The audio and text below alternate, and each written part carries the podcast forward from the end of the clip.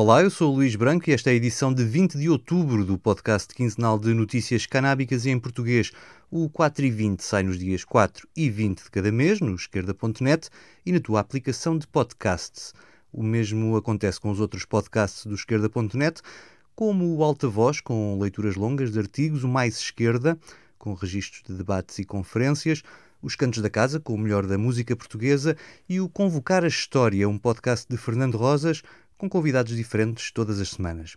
E agora vamos às notícias.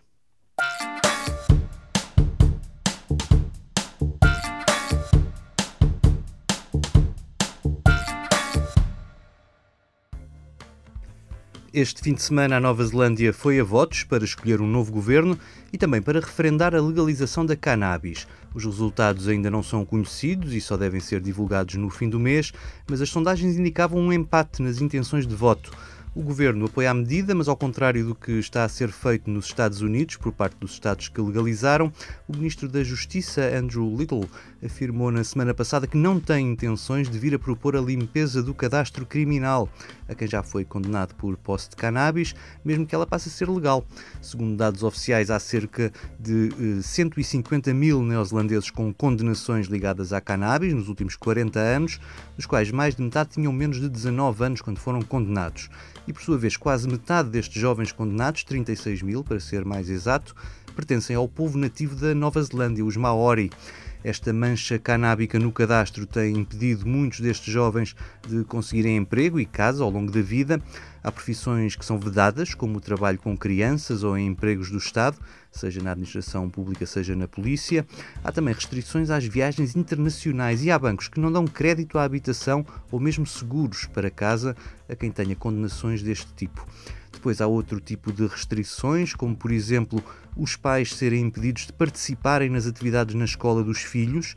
Os defensores da legalização não têm dúvidas de que a limpeza do cadastro terá de acontecer caso a legalização vença. E dão o exemplo da lei aprovada em 2018 que permitiu apagar do cadastro criminal as condenações pelo crime, entretanto extinto, de, das relações sexuais consensuais entre pessoas do mesmo sexo. Tal como a comunidade negra nos Estados Unidos, os Maori têm três vezes mais probabilidade de serem detidos e condenados por crimes ligados à cannabis, isto já descontando as diferenças no consumo.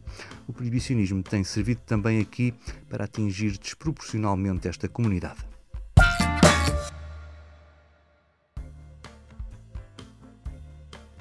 E por falar em referendos, o dia da eleição presidencial nos Estados Unidos é também dia para eleitores de cinco estados votarem sobre a legalização. Eram para ser muitos mais, mas a pandemia interrompeu essas campanhas. Os ativistas ficaram assim impossibilitados de recolher em pessoa as centenas de milhares de assinaturas necessárias. A 3 de novembro teremos então referendos no Arizona. A proposta foi derrotada em 2016 por 51,3% dos votos e regressa agora com mais força, embora com a oposição do governador. Na Nova Gércia é o contrário. A legalização foi uma das promessas eleitorais do governador Phil Murphy, mas nunca conseguiu encontrar uma maioria parlamentar que concordasse numa proposta.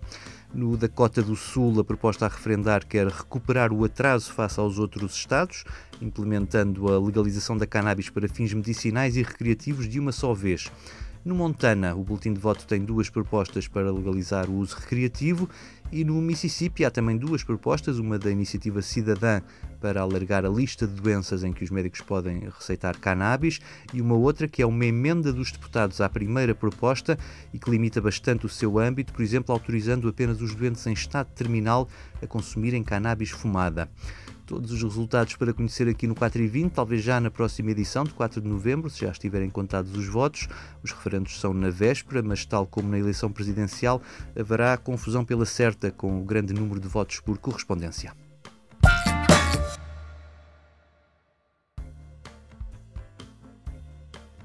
Estes referendos podem decidir a legalização, mas daí até se poder entrar numa loja para comprar cannabis legal podem passar meses ou até anos. Foi o caso do Maine, que viu a proposta ser aprovada à tangente no referendo de 2016, depois andou a marinar nas comissões parlamentares, que aprovaram uma moratória até 2018. O governador chegou a vetar a proposta em 2017, mas o Parlamento depois ultrapassou o veto. As primeiras licenças só foram aprovadas em março deste ano e as lojas abriram este mês, quase quatro anos depois do referendo. Das nove lojas autorizadas no Maine, apenas seis abriram ao público, neste estado da costa leste, que faz fronteira com o Canadá. E claro que não faltaram as habituais filas à porta no primeiro dia. A receita das vendas no dia de estreia foi de cerca de 100 mil dólares, que renderam só nessa sexta-feira 10 mil dólares em impostos estaduais. O ritmo prosseguiu assim no fim de semana, totalizando 250 mil dólares em venda, mas os consumidores queixam-se dos preços altos, que chegaram a 18 dólares por grama. Os vendedores queixam-se da escassez de cannabis devidamente certificada para venda, que os fez introduzir limites às quantidades vendidas, mas dizem que, à medida que sejam atribuídas mais licenças a cultivadores nos próximos meses, aí o preço irá inevitavelmente cair.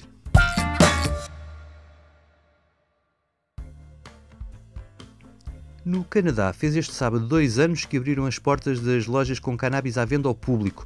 No Quebec, a venda é feita apenas nas lojas públicas da Sociedade Quebequense de Cannabis, a SQDC. Fez questão de assinalar o aniversário no seu site, que está apenas acessível no Canadá ou a quem tenha uma VPN, claro está.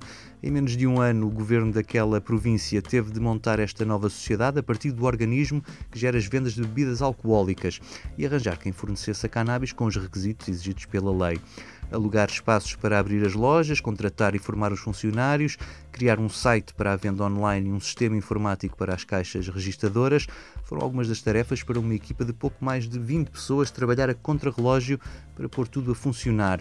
No lado do contacto com o fornecedor, Geneviève Giroux diz que nesses dias dormia com o telefone ligado, a ouvir os problemas dos produtores, que em três meses tiveram de passar de uma produção artesanal para uma produção em massa.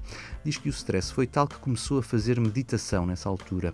O diretor de operações Paul Furfaro estava presente na primeira loja a receber a cannabis do fornecedor, na Rue de Saint-Hubert, em Montreal. Diz, diz, que ainda se lembra do seu espanto quando viu os caixotes chegarem acompanhados de dois polícias armados.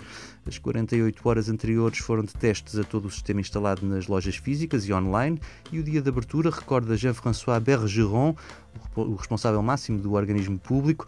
Ele diz que sentiu um orgulho inacreditável por ver a loja repleta de jornalistas de todo o mundo e tudo a funcionar como devia ser.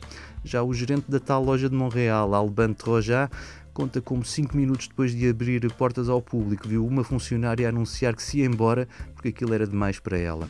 Tanto o dia 17 de outubro como os dias seguintes ficaram marcados pelas longas filas à porta, que obrigavam os gerentes a chamarem a polícia para as ir fechar à hora marcada, deixando sempre dezenas de pessoas sem conseguirem comprar nada. Apesar dos percalços iniciais e da falta de estoque que se seguiu, o que ficou na memória de quem ergueu o sistema quebequense de venda legal de cannabis foi, nas palavras de Paulo Forfaro, o ambiente incrível que se viveu tanto nas lojas como nas filas à porta no dia em que o Canadá fez história ao pôr um ponto final no proibicionismo.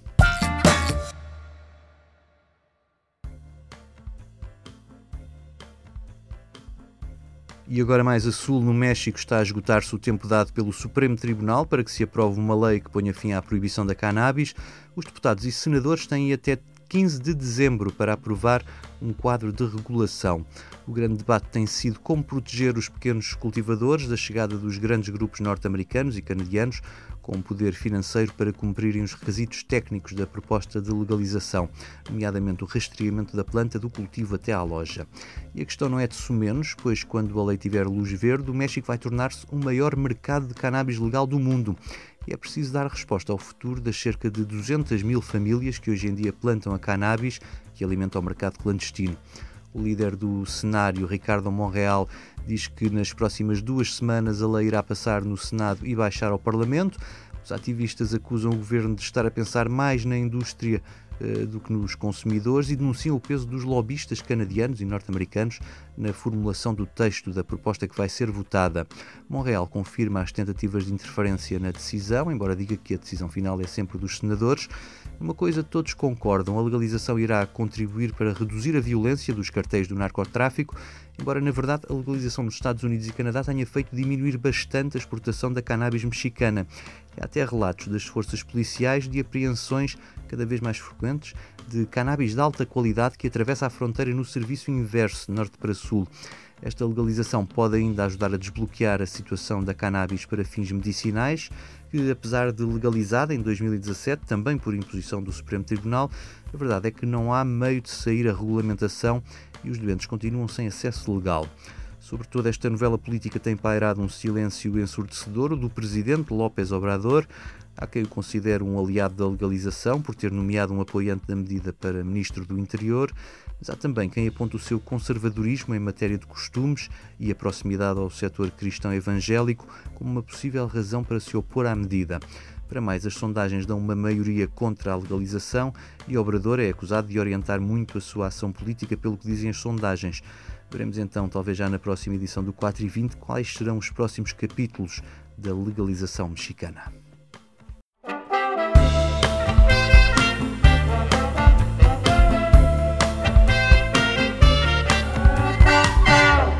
4 e 20 chega ao fim com o momento musical, desta vez com o mais famoso cantor e compositor, nascido em Montreal, no Quebec, a quem a cannabis medicinal ajudou a aliviar as dores da leucemia e das fraturas vertebrais nos últimos anos de vida.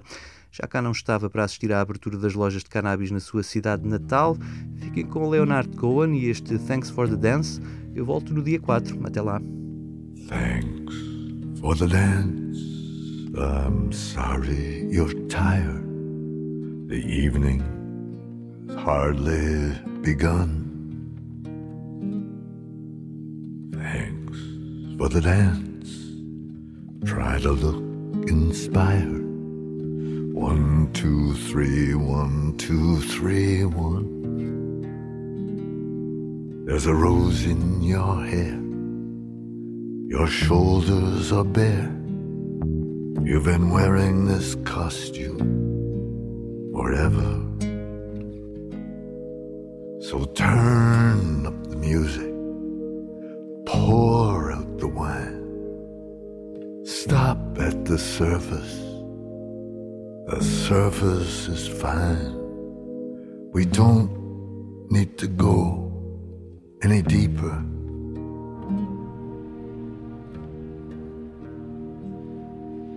Thanks for the dance.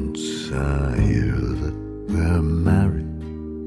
One, two, three, one, two, three, one. Thanks for the dance and the baby you carried. It was almost a daughter or a son. And there's nothing to do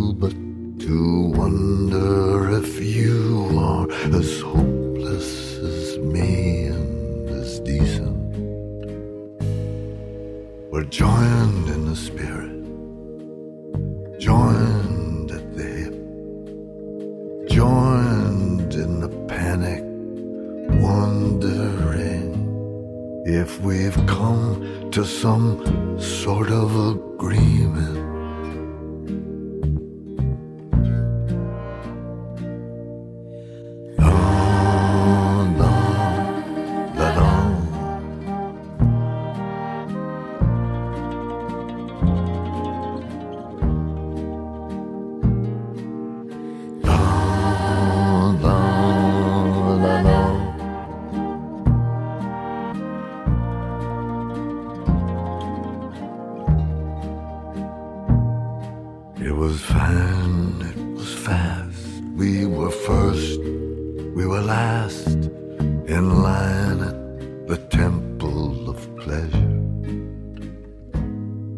But the green was so green and the blue was so blue. I was so I and you were so you. The crisis was light as a feather.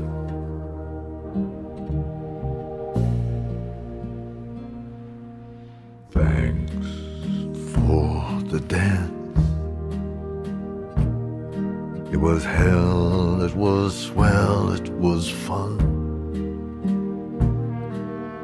Thanks for all